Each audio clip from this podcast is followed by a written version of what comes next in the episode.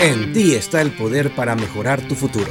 Como emprendedores debemos mentalizarnos como el antídoto, el remedio de los problemas de nuestros clientes. Las personas no solo buscan un producto, buscan soluciones que les haga la vida más fácil y cómoda. Acompáñanos en esta aventura del emprendimiento, donde escucharemos a especialistas hablar de sus experiencias en sus propios negocios. Hola, soy Ider Kimi de Neuroventas Latam y esto es Aprendiendo a Emprender. Aprendiendo a Emprender. Buenas tardes, casi noches, ¿cómo están todos? Estamos esperando eh, ya empezar en breves minutos nuestro en vivo de hoy. Mi nombre es Ider Kimi, soy especialista en neuroventas y hoy tengo un invitado súper especial, un invitado realmente fuera de lo común. Lo conozco ya hace algunos años, eh, estuve con él, estuve eh, mucho tiempo eh, en terapia también con él. Es, un doctor, doctor en psicología, y ahí lo conocí. Realmente no conocía el mundo de la psicología hasta que fui a uno por razones personales, ¿no? Por razones realmente en que una temporada yo sufrí crisis de ansiedad y él me ayudó a superarla. En esa temporada, cuando me di cuenta del poder de la psicología, de las neurociencias, comencé a investigar más del tema. Y ahí fue cuando me, me introduje en el mundo de las neuroventas porque me di cuenta que las neurociencias actualmente están aplicadas en todo, absolutamente en todo. Doctor, ¿cómo está? Buenas noches. Eh, tiene que haber salido una invitación, eh, un mensaje donde le dice eh, solicitar ingresar al en vivo. Buenas noches, Fátima, ¿cómo le va? Blanca, Osvaldo, un gran abrazo, Anita, bienvenidos sean, ¿cómo están? ¿Cómo están todos? Vamos a empezar esta noche con este en vivo. Eh, realmente va a ser eh, una hora de mucho conocimiento. Eh, vamos a poder hacer preguntas. En los últimos 10 minutos van a poder hacer preguntas. Así que esperamos. Buenas noches. Buenas noches con todos. J. Franco, ¿cómo está? Buenas noches. doctor, salga y vuelva a entrar para que pueda enviarme la, Ok, doctor, no le ha salido. Salga del en vivo y vuelva a ingresar y ahí le sale, la, eh, le sale a usted pedirme que yo lo acepte. Dice, usted me envía a mí la solicitud. Un segundo más. Eh, ya tenemos aquí, ya está ahí el doctor Sergio Paz. Sergio Paz. Bueno, les comento un poco, eh, mientras entra el doctor Sergio Paz. El doctor Sergio Paz Watson tiene una trayectoria más de 20 años en el campo de la psicología clínica, eh, la psicoterapia en el campo cognitivo y conductual.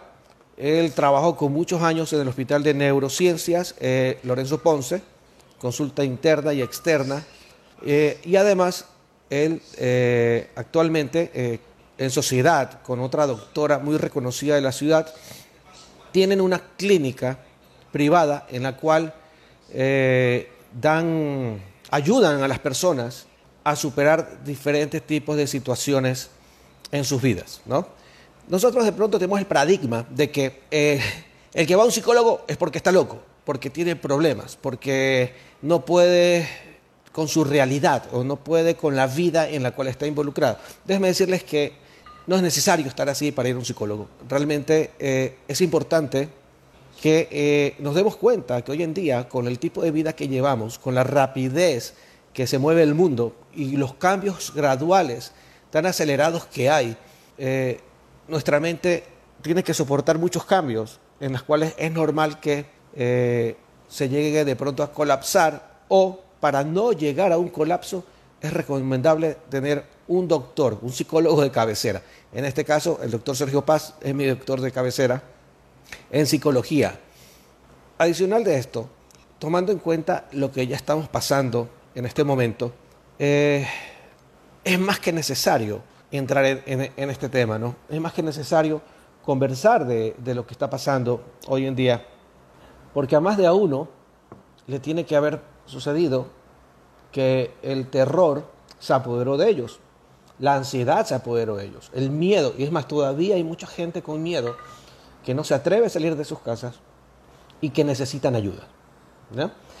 Eh, querido doctor, todavía eh, estamos esperando, esperemos un segundo más, aquí está Jane Franco y una persona más invitaron a pasar, ver, listo, aquí está el doctor, lo acepto.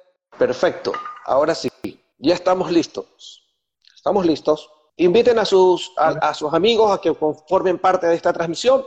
Ya estamos ahora sí, en vivo, con el excelentísimo doctor. Eh, ante todo, muchas gracias por la invitación y a todos los que nos están siguiendo en esta transmisión. Eh, te cuento que en lo personal el título de, esta, de este conversatorio, Mantente cuerdo y, triunfo, y triunfa, realmente sí resonó emocionalmente en mí, porque la palabra acuerdo puede sonar bastante fuerte, sin embargo, realmente lo que hemos estado viviendo en estos más de dos meses, realmente ha sido no solamente fuerte, sino dramático, y inclusive algunos profesionales podrían utilizar el término de traumático. Creo que en todo sentido, todos de una u otra manera nos hemos visto tocados, afectados por la pandemia del COVID.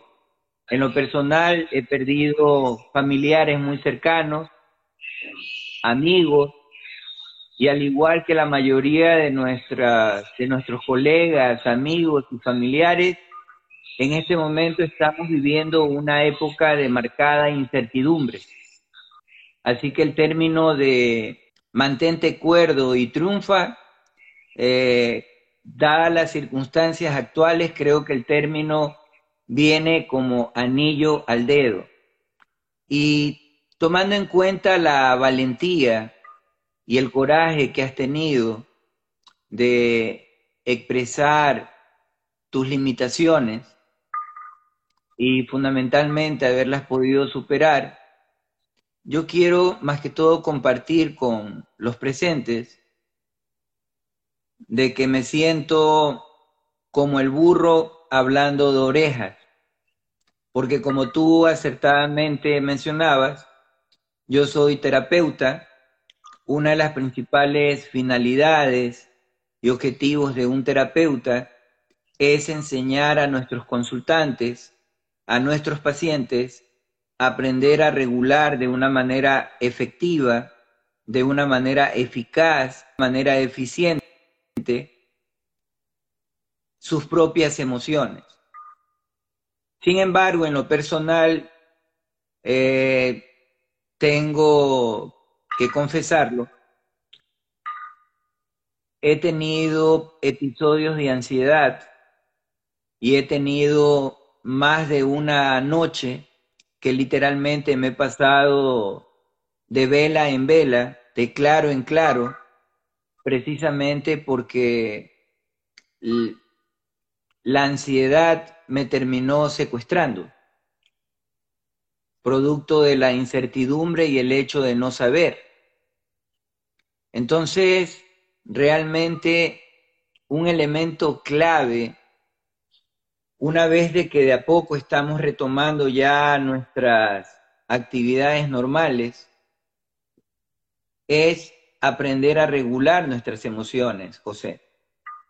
Claro, justamente eso quería preguntar, ¿no? Porque usted lo está viviendo, imagínese que usted es un conocedor del tema y está llamado a usted regularizarse es más, yo doy, a usted le doy gracias porque actualmente mi, eh, mi ansiedad, que usted la conoció, que era muy fuerte, actualmente yo la sé llevar, porque usted me enseñó, tú no controlas la ansiedad, tú no la puedes controlar, tú lo que puedes hacer es surfear con ella.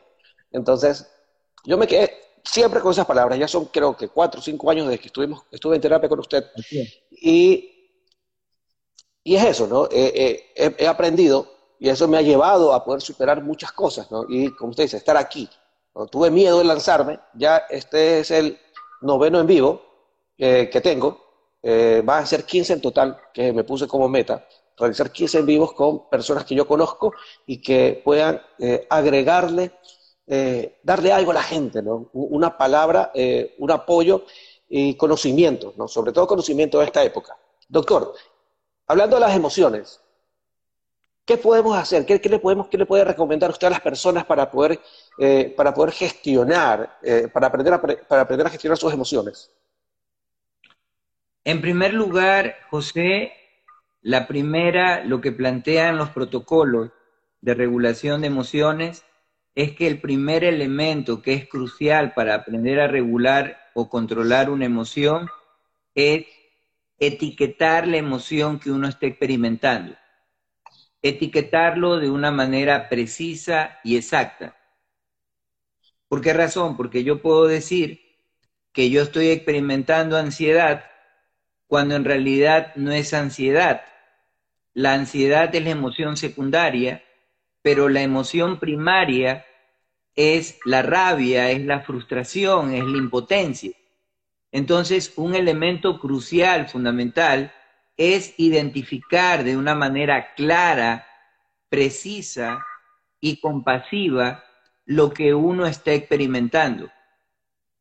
Porque si uno no tiene claro, por ejemplo, yo puedo decir que en este momento estoy con, con angustia, cuando en realidad la emoción de fondo es la tristeza, la nostalgia y la melancolía por la pérdida de un ser querido. Entonces, el hecho de saber, porque a mí me preguntaban, es bien interesante esta pregunta, José. Me preguntaba alguien que, ¿cómo sabía yo si una sesión de terapia había sido eficaz, había sido eficiente, si esa sesión de terapia había sido realmente útil. Y la respuesta es sencilla.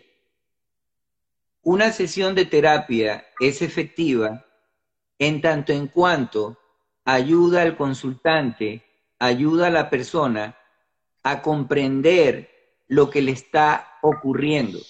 Porque lo que a uno lo hace entrar en angustia, en desesperación, es el no encontrarle un sentido, un significado, una razón, a un porqué a toda la excitación fisiológica que uno está experimentando.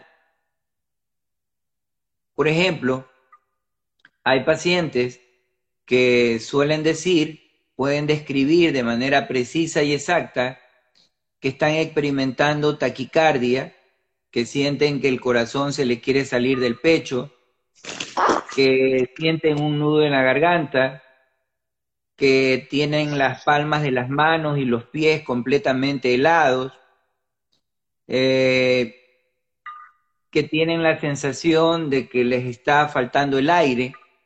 O sea, describen de manera clara y precisa las sensaciones fisiológicas que están asociadas con ansiedad, pero no le pueden poner el nombre concreto de ansiedad o de angustia. El hecho de ya de etiquetar esas sensaciones fisiológicas como ansiedad reduce ostensiblemente la activación fisiológica y posibilita que la persona pueda regular, pueda gestionar esa emoción en particular. O sea, usted nos dice que lo importante es tener conciencia de que la situación que estás percibiendo en tu cuerpo, la taquicardia, la presión de pecho, los pies fríos, las manos, eh, el nudo en la garganta, es comprender que esto es parte, es producido por tu mente por, el, eh, por, por, por, la ansiedad. O sea, ya viene a ser transformarse en una ansiedad, pero lo produce tu mente. El cuerpo y la mente. Fundamentalmente tener presente que la angustia nace de la percepción de un peligro, de una amenaza. Y el hecho de normalizar la experiencia, de validar la experiencia, hace que esa intensidad emocional que está disparada paulatinamente empiece a regularse. Claro. Hay que ser consciente, ¿no? Eh, yo hablo en lo personal, ¿no? Yo todos los síntomas que usted me, nombra, todos los conozco. Absolutamente todos. Es más, eh, uno tiene la capacidad de producir dolores en el pecho, dolor en el brazo, hasta pensar que puede ser un infarto. Entonces yo a veces en vez de producirlo en el brazo izquierdo, los produjo en el brazo derecho para no terminar de asustarme. Pero es la mente realmente la que a uno le, juega esas tretas, ¿no? Y ese, y ese miedo activador, o sea, que no saber si te va a pasar algo, es lo que te produce todo esto, ¿no? Es lo que usted nos dice. Exactamente, la incertidumbre. Entonces, en primer lugar, es comprender lo que a uno le está ocurriendo y tener claro que lo que me está pasando es ansiedad. Hacer esa precisión conceptual es crucial, que lo que estoy experimentando son síntomas de ansiedad. No es que me va a dar un infarto al corazón, no es que me va a dar un derrame cerebral, sino tener completamente claro que lo que estoy experimentando es ansiedad. Y la ansiedad es desagradable, es incómoda, pero no es peligrosa, no pone en riesgo la integridad física de la persona. Esa precisión es crucial. Y por otro lado, dígame. Sí, sí, José. Dígame, dígame, doctor. El segundo elemento crucial para saber cuándo una sesión de terapia es eficaz es ayudar al sujeto a regular y a controlar su propia conducta. De nada sirve al sujeto saber que tiene angustia, de que está experimentando tristeza, depresión, pero si no se le provee a la persona de recursos, de habilidades, de técnicas que le ayudan, parafraseándote, a surfear la ola, le va a servir de, poco, de poca ayuda una sesión de terapia. Entonces, esos dos elementos son cruciales para saber si una sesión de terapia ha sido eficaz y eficiente? Bueno, eh, realmente, yo antes de, yo soy antes y después, ¿no? Antes de conocer las neurociencias y un después, ¿no? Tanto que me, les comentaba al, inicio de la transmisión que haberlo conocido usted y más de cerca las neurociencias me llevó a investigar más y descubrí que en la parte que yo hago, las ventas, también se aplican las neurociencias. Entonces, eh, terminé estudiado por mucho tiempo y he sido entrenado por uno de los más grandes referentes que hay en Latinoamérica, que es Jürgen Klarik, en neuroventas, ¿no? Y ahí entendí alguna vez que usted me dijo, eh, digo, doctor, ¿por qué cobra lo que cobra? Dice, porque me entreno como me entreno. Y ahí entendí, cuando cogí un entrenamiento, que hay que viajar y que son costosos estos entrenamientos porque son entrenamientos personalizados. Y, y son, son muy buenos. Ahora, hablando de la supervivencia, el, miedo, se, te activan los miedos, se te activa el, eh, cerebro, el, reptil, le decimos nosotros, que es el que, es el que te hace, el que te hace reaccionar. Y ahí hay una cosa, ¿no? Tú puedes paralizarte, que es también uno de los casos, o la otra es reaccionar. Aparte del miedo al COVID, a la enfermedad, también hay el miedo a no producir, a no tener dinero para, para tu casa, para tu gente, no llevar la provisión. ¿ya? Si hablamos de los cavernícolas, no tienes, eh, tienes miedo si no sales a cazar, no llevas la, eh, la, comida a las crías y se te mueren. Así de fácil. De acuerdo. Entonces, ese miedo ha llevado a mucha gente a, a ser creativo. Entonces, la ansiedad bien, eh, bien canalizada puede ser productiva Definitivamente la ansiedad en esencia nos llena de energía y nos ayuda. Hay mucha gente que ha logrado canalizar, ha logrado encauzar la ansiedad a través de la, de la diligencia, a través del trabajo, a través de la inventiva, a través de la creatividad. El problema con la ansiedad es que a uno lo llena de energía y uno literalmente queda como arbolito de Navidad, totalmente prendido. Y pasa la una, las dos, las tres, las cuatro, y uno sigue mirando al techo, maquinando, rumiando. Así es. Entonces, el desafío con la ansiedad como tal no es la ansiedad, sino es la frecuencia, la duración y la intensidad de la misma. Para hablar de creatividad, para hablar de innovación, uno primeramente tiene que controlar y regular la ansiedad. ¿Por qué razón? Porque precisamente la ansiedad está de una u otra manera ligada a temores, a miedos, y sumado al contexto actual de incertidumbre que estamos viviendo en términos económicos, el desempleo, la falta de liquidez, eso hace que la mayoría de personas que no han logrado desarrollar lo que se denomina resiliencia, capacidad de regular emociones, eso las lleva a actuar, José, de una manera atolondrada, de una manera precipitada, de una manera impulsiva. Y en vez de mejorar las cosas, terminan sin querer queriendo, como dice el chavo del 8, empeorando la situación que ellos en principio quieren mejorar. Entonces, Disculpe, aquí tengo un comentario, dice eh, Marian, dice, exacto, la ansiedad activa, pero en exceso produce estrés que corroe. Totalmente. Es que ahí viene un elemento interesante. Las tentativas de solución que uno pone en práctica para gestionar la ansiedad son tres. La primera es la tendencia normal, natural, que tenemos todos los seres humanos a evadir, a evitar, a huir de todas las emociones que son percibidas como desagradables, como incómodas. Pero se ha logrado establecer a través de las neurociencias precisamente que todo aquello que uno evita, no solamente que se mantiene, no solamente que se alimenta, no solamente que persiste, sino que termina empeorado, empeorando las cosas.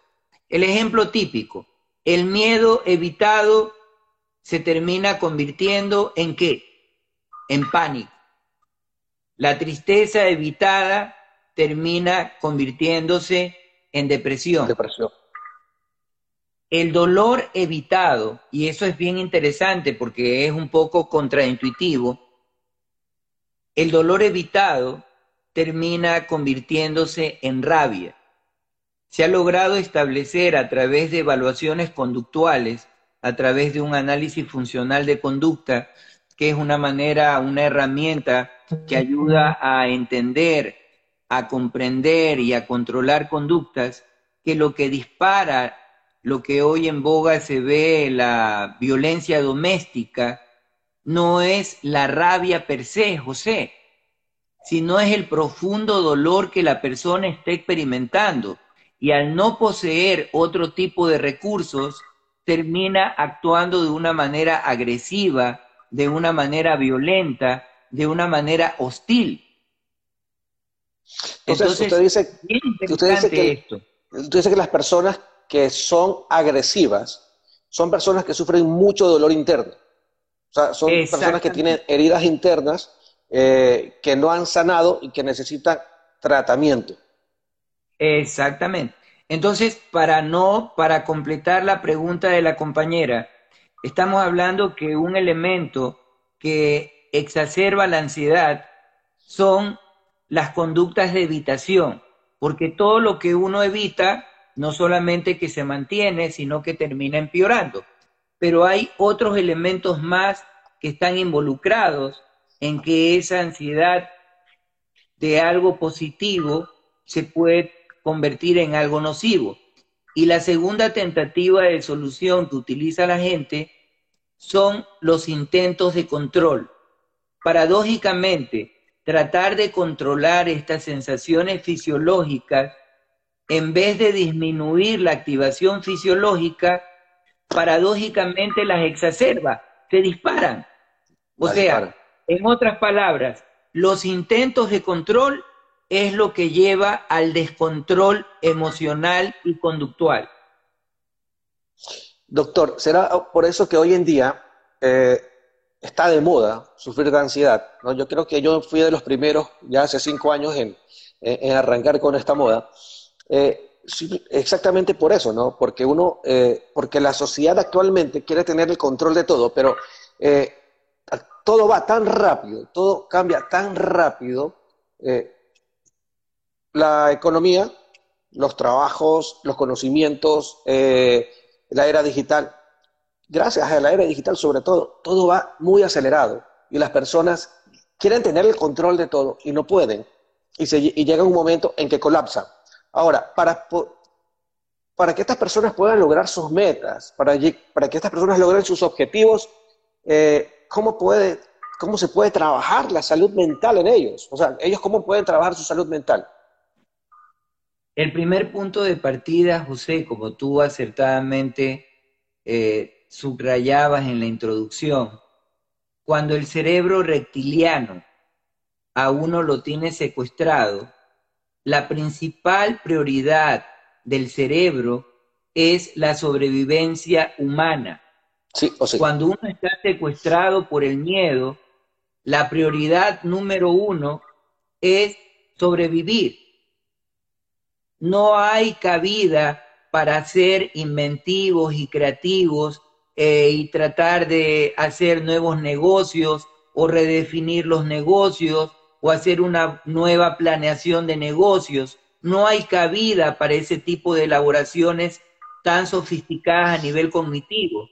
En ese momento la prioridad del cerebro es la sobrevivencia. Entonces, el elemento crucial para poder ser inventivos y encontrar soluciones creativas a los problemas, es primeramente desactivar esta alarma está en alerta roja, que le está diciendo al, organismo que su integridad física y psicológica está en riesgo, que en cualquier momento va a colapsar.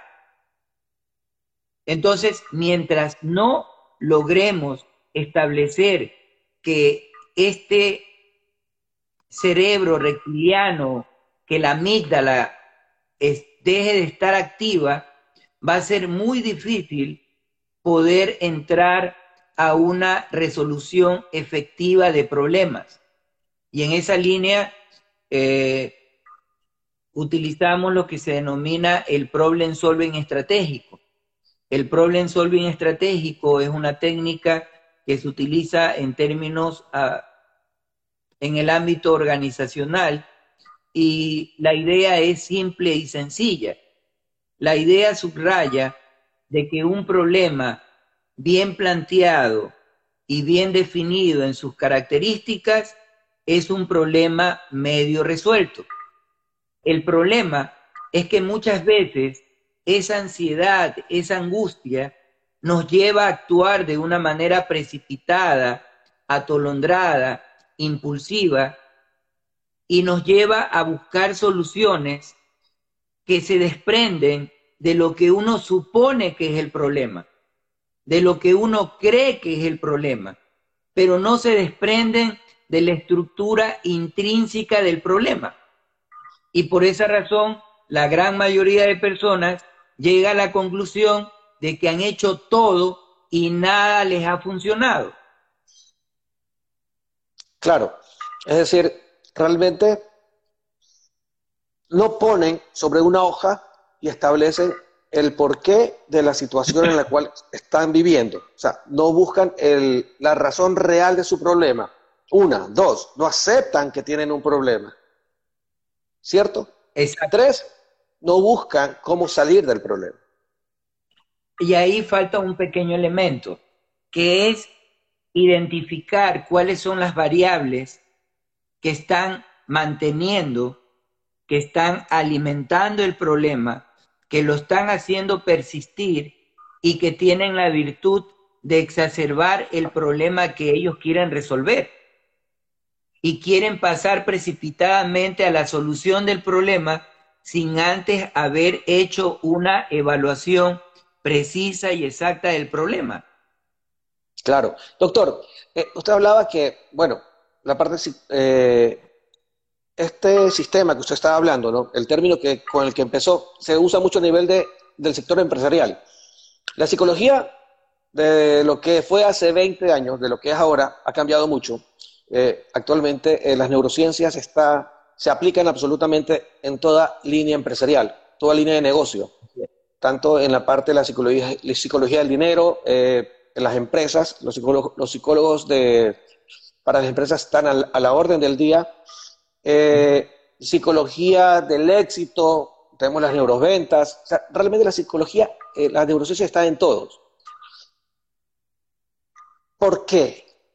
Eh, ¿Por qué eh, ahora, o sea, recién ya, estamos hablando de los últimos cinco años que ha tenido un crecimiento más fuerte, que la gente está aceptando más las neurociencias para poder avanzar hacia un futuro eh, y no solamente porque tengas un problema mental. O sea, antes el que iba a un psicólogo es porque o sea, este más está deschavetado, está loco. Está tostado. Está tostado, está perdido. El pana, llévalo allá y una vez enciérralo en Lorenzo Ponce. Pero sabemos que hoy en día las neurociencias son mucho más que simplemente tratar a un loco. ¿Cómo ha avanzado tanto las neurociencias en los negocios hoy en día? Mira, fundamentalmente eh, de ar, en aras de ser práctico, eh, algo que se ha descubierto en términos de neurociencias es que el cerebro funciona de una manera serial. ¿Qué significa esto? Un problema a la vez, una cosa a la vez. ¿Qué es lo que sucede cuando uno está secuestrado por el miedo, por la ansiedad, por la angustia? Que uno termina entrando en un estado mental de acumulación caótica de problemas, que quiere resolver todos los problemas de una sola vez. ¿Y qué es lo que termina sucediendo?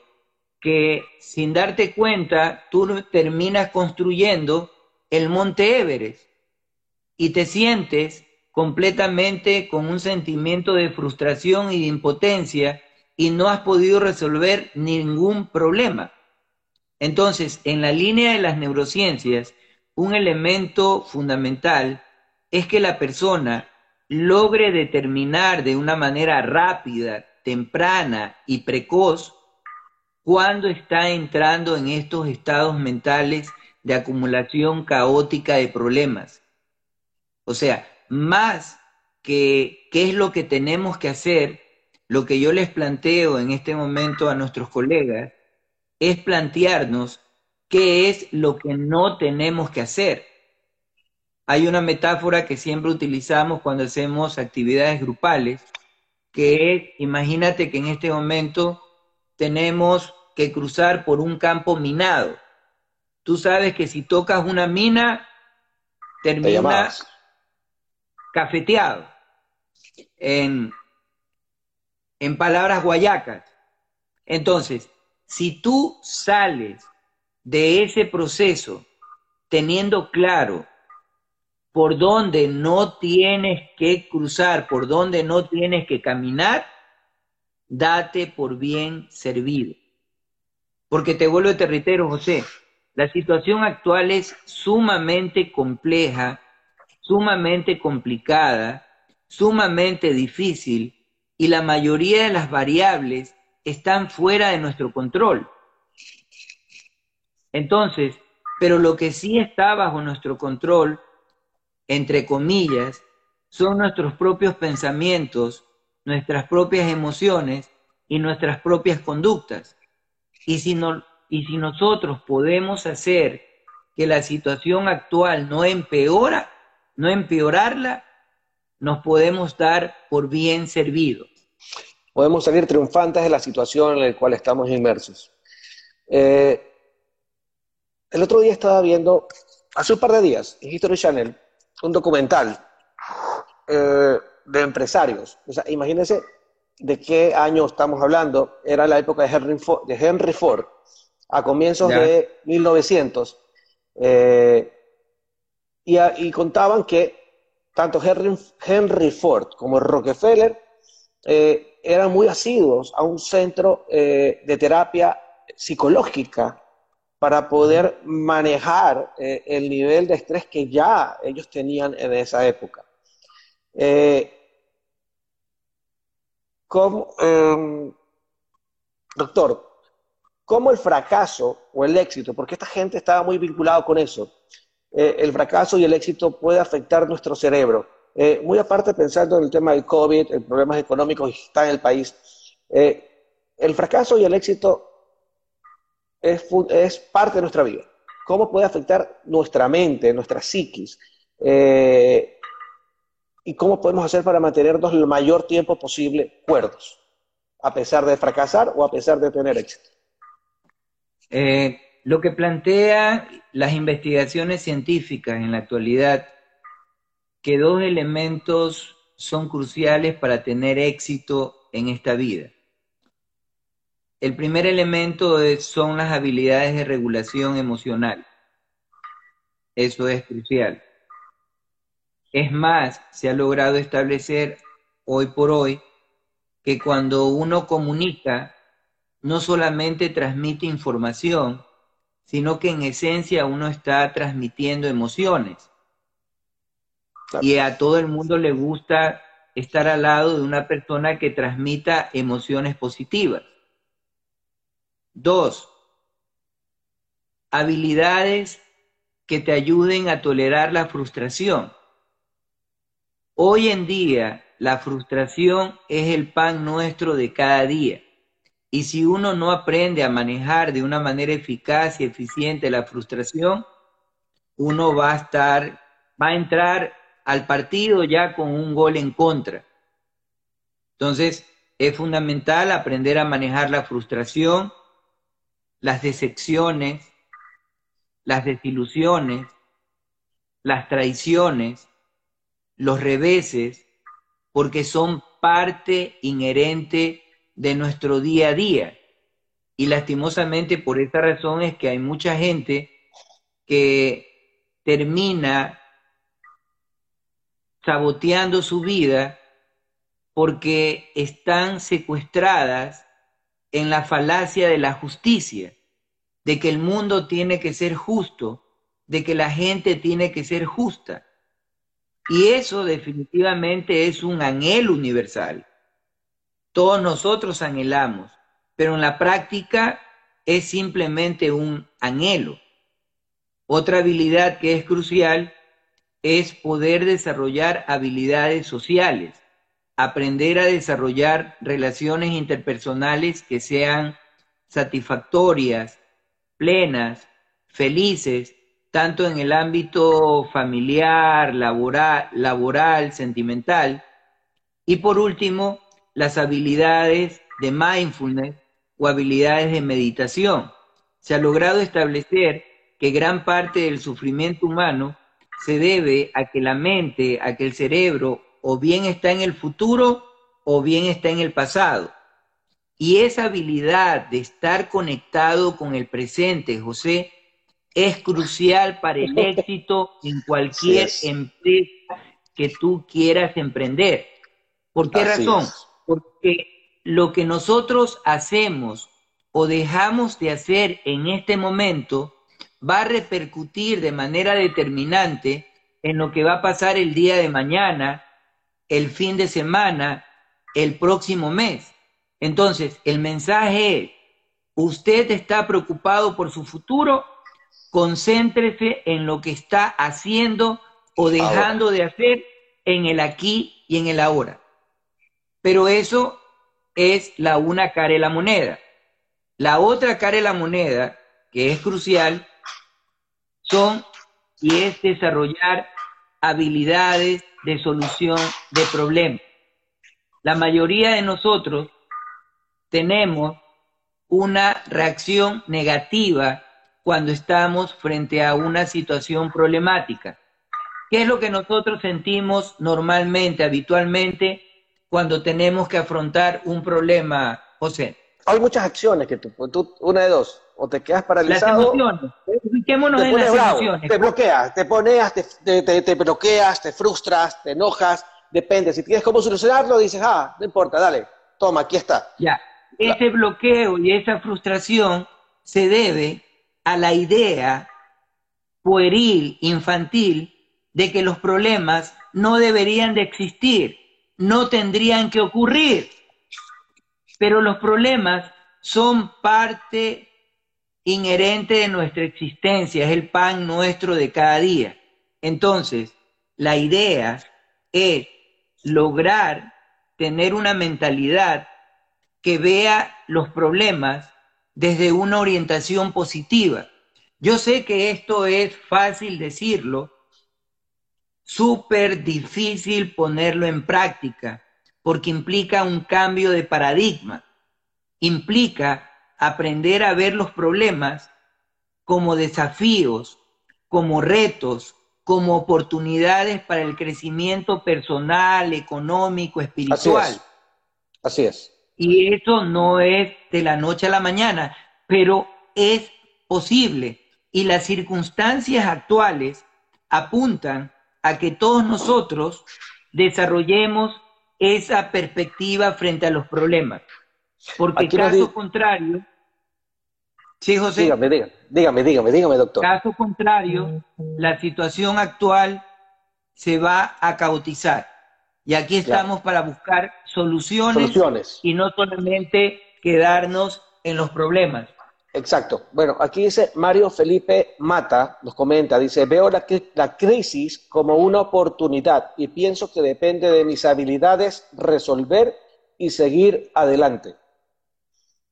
Esa, esa perspectiva, esa concepción frente a los problemas es lo que tenemos que nosotros reforzar, es lo que tenemos que consolidar, es lo que tenemos que inocular en la mentalidad de todos los ecuatorianos para poder salir de la manera más rápida, de la mejor manera de la situación caótica en la cual nos encontramos hoy por hoy. Y gracias Mario por tu comentario muy acertado, vino como anillo al dedo. Eh, estaba, estoy leyendo, todavía falta mucho, eh, hay un libro que se llama El gen egoísta y de pronto habla un poco y, podemos llegarlo a, usar como, como, referencia en lo que sucede no solamente aquí, sino en todas las mentes, de que todos nos sentimos con derechos de algo en la vida. Todos sentimos que merecemos que esto nos suceda, merecemos que esto nos entreguen, que esto nos den, nos merecemos todo. Y asimismo, el hecho de, de hacer cosas, siempre todo va enfocado a que tarde o temprano tú vas a recibir una recompensa por eso. Es decir, un ejemplo, tú pones a tus hijos en un buen colegio, les das buena educación, eh, los preparas durante toda la vida, no eh, con la esperanza que cuando seas viejo, ellos también sean, ellos te sustenten de alguna forma. Con esto no quiero decir que estás pensando que esa va a ser tu forma de vivir, pero el gen natural, el gen egoísta que está en nosotros, eh, nos lleva a eso de forma automática, de forma natural. Eh, se plantea en psicoterapia que gran parte de los problemas que nosotros tenemos en nuestro día a día se deben, es interesante esto José, te vas a reír, a expectativas que son completa y absolutamente ingenuas. ¿En qué sentidos? En el sentido que son expectativas que nunca se han cumplido, que no se cumplen y que difícilmente se cumplirán. Un elemento crucial para poder salir de esta crisis es estar completamente casado con la realidad de los hechos. Porque ¿cuál es el problema cuando uno hace planificación de metas, cuando uno hace una planeación estratégica? Que muchos de esos objetivos que uno plantea nacen de nuestros deseos personales, no nacen de la realidad per se. Y por esa razón cualquier planeación termina en el fracaso. Porque no está conectado a la realidad de los hechos. Exacto, exacto, justamente lo que iba a acotarle, ¿no? Porque muchas personas, la mayoría, eh, se ponen metas eh, metas muy altas, muy grandes, no metas reales. Y es una de las cosas que, enseñan mucho eh, hoy en día, ¿no? Que si te estás emprendiendo, tienes que comenzar a poner pequeñas metas, ir cumpliendo, pero metas que puedas cumplir en el corto y mediano plazo y que, que formen parte de un gran objetivo en el cual vas y puedes ir llegando poco a poco, pero que es un constante trabajo el que tienes que realizar. No ponerte metas eh, absurdas en las cuales vas a terminar frustrado y, vas a terminar muy decepcionado eh, en ti, ¿no? De ti. Y no Somos muy duros con nosotros. Y no solamente eso, José, sino que en el mundo globalizado en el que nos encontramos, con tantas distracciones, con tantas interrupciones, lo más fácil para nosotros es distraernos de nuestras metas, de las cosas que para nosotros son importantes y significativas. Esa habilidad de mantener concentrada 24/7 tus metas, que tus acciones tienen que estar orientadas a tus valores, a tus metas, a tus objetivos, es una habilidad que tiene que ser entrenada. Porque te vuelvo, te reitero, es fácil que uno se pierda en medio de tantas informaciones, en medio de tantas distracciones, en medio de tantas interrupciones. Claro, sí, es, es, complicado ser constante, ser constante y disciplinado, ¿no? Dicen, eh, Yoko Kenji dice que el éxito de Japón no es que son más inteligentes que el resto del mundo, sino que son más disciplinados. Que la disciplina le gana a la capacidad en la mayoría de las veces. Doctor, ¿existe alguna fórmula secreta para mantenerte, mantener una mente sana y feliz? ¿Alguna fórmula? Eh, te vuelvo te reitero, el cerebro, ya que a ti te encantan las neurociencias, lo que subraya el cerebro, eh, las investigaciones en el cerebro, es que el cerebro no ha, no ha evolucionado para ser feliz. El cerebro ha evolucionado por sobre todas las cosas para la sobrevivencia humana.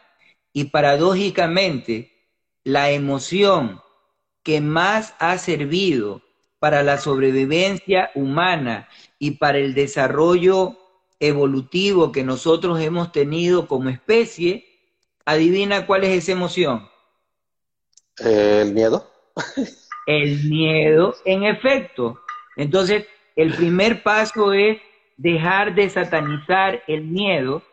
El, miedo el miedo es reactivador.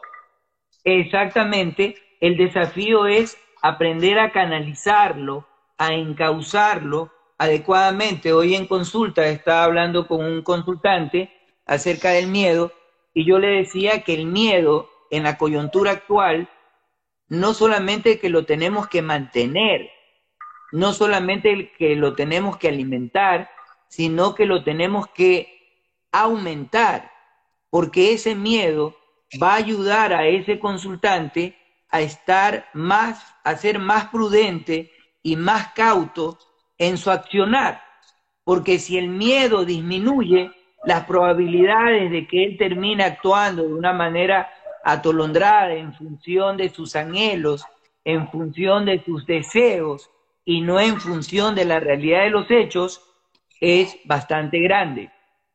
Claro. Bueno, estamos aquí eh, conversando con el crack de las neurociencias, mi queridísimo doctor Sergio Paz Watson. Para las personas que están aquí eh, conectadas con nosotros, nos gustaría mucho eh, alguna pregunta, eh, alguna pregunta que tengan sobre lo que estamos conversando que le pueden hacer al doctor, aprovechen que estamos aquí, pueden hacer, pueden consultar, pueden preguntar algo. Así que sigamos conversando. Doctor, piense y regálenos, mejor dicho, regálenos, regálenos cinco tips, cinco tips para, para ya ir cerrando este tiempo, ya nos quedan pocos minutos Digo, nos quedan porque Instagram automáticamente nos cierra la transmisión eh, exactamente a la hora. Entonces, eh, los cinco tips eh, para, para poder trabajar eh, una, una mente sana, ¿no? Para, y, para, y, cinco tips para que la gente pueda, eh, pueda de pronto hacer, trabajar en ellos en este tiempo, este tiempo de, de, de cuarentena, este tiempo de, ahora más de cuarentena ya de comenzar a salir, ¿no? Porque primero nos tocó acostumbrarnos a estar encerrados, más de 60 días encerrados.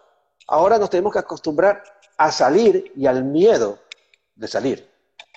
¿no? Porque usted no la, no ha pasado, va en la calle y, medio le van a dar algo y usted como que, como que lo ve como que, oh, sí, no, yo cojo la plata, no la cojo suave. O sea, estás con esos miedos, ¿no?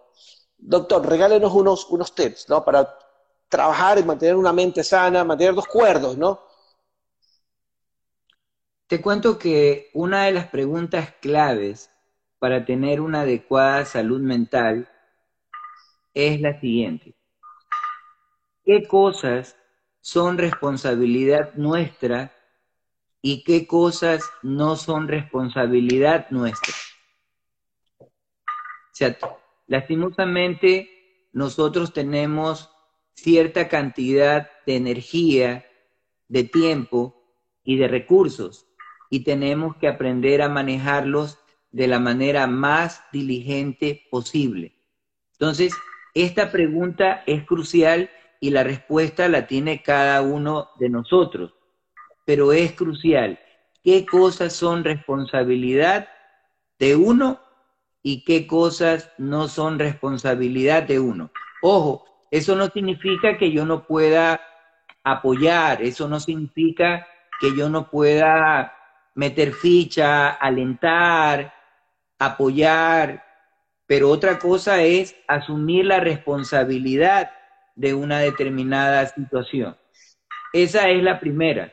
Y es una pregunta que uno constantemente tiene que estársela realizando. ¿Qué cosas son responsabilidad mía y qué cosas no son responsabilidad mía? Te pongo un ejemplo muy sencillo.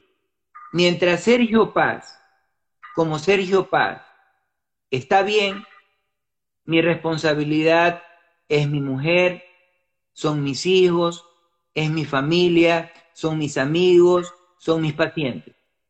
Mis prioridades están bien claras. Pero adivina qué sucede cuando Sergio Paz no está bien. ¿Quién pasa a ser la prioridad? Usted. Yo, exactamente. Porque paradójicamente, cuidar de mí implica cuidar de los míos. Así es. No es un acto de egoísmo. Es un acto, es un egoísmo inteligente. Dos, también tener presente, y fundamentalmente lo que plantean las neurociencias, ya que somos fans de las neurociencias, es que cuando uno se obliga a escribir, José, uno obliga tanto al hemisferio izquierdo como al hemisferio derecho a trabajar de una manera simultánea y la cantidad y la calidad de lo producido es mucho mejor si solamente uno lo verbaliza. Así que escribir este tipo de preguntas que estamos planteando es sumamente beneficioso y útil. La segunda pregunta es, ¿qué cosas son constructivas y qué cosas son destructivas para mí en la coyuntura actual. Dos preguntas clave. Claro, claro. O sea, ¿qué es destructivo y qué es destructivo? Constructivo. constructivo, en la era actual, constructivo es pasar en familia. Eh, muchas de las cosas que, en mi caso, lo hablo en lo personal, eh, he leído, estoy estudiando mucho, estoy produciendo, estoy haciendo estos eh, estas conversaciones. Eso es lo parte productiva. ¿Qué es lo destructivo? El entorno externo, ¿no? Hoy en día, el miedo. No, te cuento que con mis pacientes, eh, lo que yo les he subrayado y hemos estado de acuerdo, no solamente con ellos, sino con la familia, que lo más constructivo que ellos han podido realizar en estas crisis, en esta pandemia, es que su situación emocional, es que su situación problemática no haya empeorado y que no haya requerido un internamiento psiquiátrico. O sea, el hecho de que ellos hayan podido controlar la crisis sin evitar escalarla, ya es un logro significativo para esas personas. Me importa un pito que no hayan leído un libro, que no hayan entrado a un webinar. Claro, claro, claro, por supuesto. Y, y, entiendo por completo al punto donde usted va, ¿no? Porque yo que visité tantas veces la emergencia en mis crisis de, ansiedad, eh, sé que es un logro ya no estar corriendo y pensando, eh, eh, andar con el, con el miedo que encima, ¿no? Realmente pasar crisis de ansiedad es, es muy complicado y lo que están pasando sus pacientes dentro de casa en este tiempo, 60 días, es realmente, o sea, es bueno, es muy bueno, muy bueno. Es épico, Excelente. Si yo estoy como diablo en botella, ya no me encuentro. bueno, bueno, esa parte es excelente, doctor. Bueno, doctor, eh, bueno, nadie nos pregunta nada. Eh, bueno, para otra ocasión esperamos preguntas, pero doctor, sus últimas palabras ya para despedir este tiempo. Realmente, antes de cerrar, ha sido un honor para mí eh, tenerlo aquí. Realmente eh, lo aprecio mucho, admiro mucho su trabajo. Eh, muchas gracias por haber aceptado la invitación. A ti, José, por tu voto de confianza. Y algo que sí considero importante subrayar y destacar, José, es poder dar unos problemas Si nosotros logramos inculcar en nuestros jóvenes una orientación positiva hacia los problemas, si nosotros logramos inculcar en nuestros jóvenes esa tendencia a la innovación, al emprendimiento, te reitero que días mejores y maravillosos le avecinan a nuestro querido país Ecuador. Así sea, querido doctor.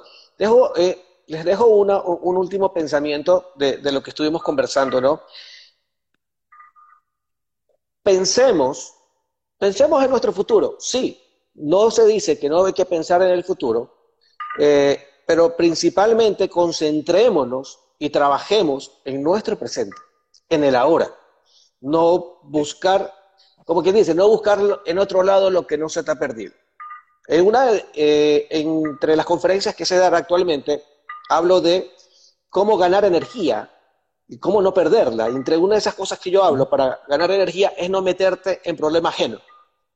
No busques problemas, no, uy, no tengo problemas. A ver, ¿quién tiene un problema para, preocupar, para, para preocuparme por él? O sea, no te, no, no te preocupes por otras cosas, preocúpate por ti, por tu vida, por lo tuyo, y te ahorras una gran cantidad de energía. Y en esa línea, un último pensamiento, de que un problema, José, por definición, es algo que tiene una solución. Una situación, una circunstancia, un conflicto que no tiene solución es un hecho, es una realidad. Y los hechos, las realidades, tienen que ser aceptadas y procesadas. El problema es que muchos de nosotros tratamos de cambiar cosas que tienen que ser aceptadas. El problema de lo que es un hecho es primordial para una adecuada solución efectiva del problema. Ya, querido doctor, nos está el segundero. Doctor, un abrazo grande, se cierra en este momento.